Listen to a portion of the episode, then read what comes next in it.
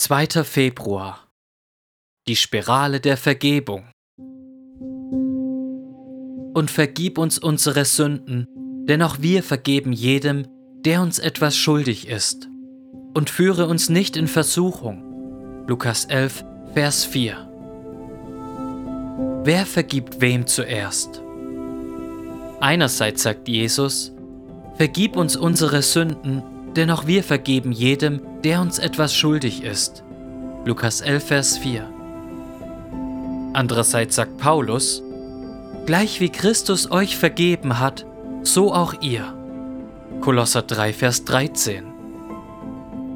Wenn Jesus uns hier lehrt zu beten, Vergib uns unsere Sünden, denn auch wir vergeben jedem, dann sagt er damit nicht, dass wir als erstes vergeben haben. Wir haben nicht den ersten Schritt gemacht, sondern zuallererst hat Gott uns vergeben, als wir an Christus geglaubt haben. Apostelgeschichte 10, Vers 43. Dann erst haben wir aus dieser zerschlagenen, freudigen, dankbaren, zuversichtlichen Erfahrung, dass uns unsere Schuld vergeben ist, auch anderen vergeben können. Dieser Geist der Vergebung ist ein Zeichen dafür, dass Gott uns gerettet und vergeben hat. Das heißt, unsere Vergebungsbereitschaft gegenüber anderen zeigt, dass wir rettenden Glauben haben, dass wir mit Christus eins sind, dass der gnädige Heilige Geist in uns wohnt und uns demütig macht. Aber wir sündigen immer noch. 1. Johannes 1, 8 und 10. Darum kommen wir immer wieder vor Gott, um immer wieder von neuem die Frucht von Christi Tod an unserer Stadt zu empfangen, um seine Vergebung zu empfangen. Wenn wir allerdings unsererseits andere nicht vergeben wollen, dann wird uns jede Gewissheit fehlen, wenn wir vor Gott treten. Erinnern wir uns an das Gleichnis vom Schalksknecht in Matthäus 18, 23 bis 35.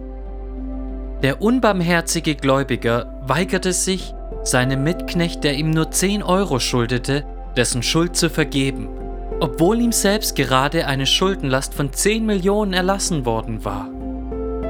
Seine eigene Unbarmherzigkeit offenbarte, dass die Barmherzigkeit des Königs ihn nicht verändert hatte. Jesus schützt uns vor dieser Torheit, indem er uns lehrt zu beten Vergib uns unsere Sünden, denn auch wir vergeben jedem, der uns etwas schuldig ist. Lukas 11, Vers 4. Darum sagt Jesus, dass wir um Vergebung bitten, weil wir selbst vergeben. Es ist also so, als würden wir sagen, Vater, gieße bitte weiter die Barmherzigkeit über meinem Leben aus, die Christus für mich erkauft hat, denn durch diese Barmherzigkeit hast du mir vergeben. Ich will deshalb alle Rache aufgeben und anderen mit der gleichen Barmherzigkeit begegnen, wie du mir. Mögest du heute Gottes Vergebung von neuem erleben und möge diese Gnade dein Herz vor Vergebung für andere überfließen lassen. Und möge diese wohltuende Erfahrung der Gnade in deinem Leben dir neue Gewissheit verleihen, wenn du zu Gott kommst um selbst von neuem die Vergebung zu empfangen, die Jesus mit seinem Blut erkauft hat. Dass Gott dich als sein vergebenes und vergebendes Kind empfangen hat.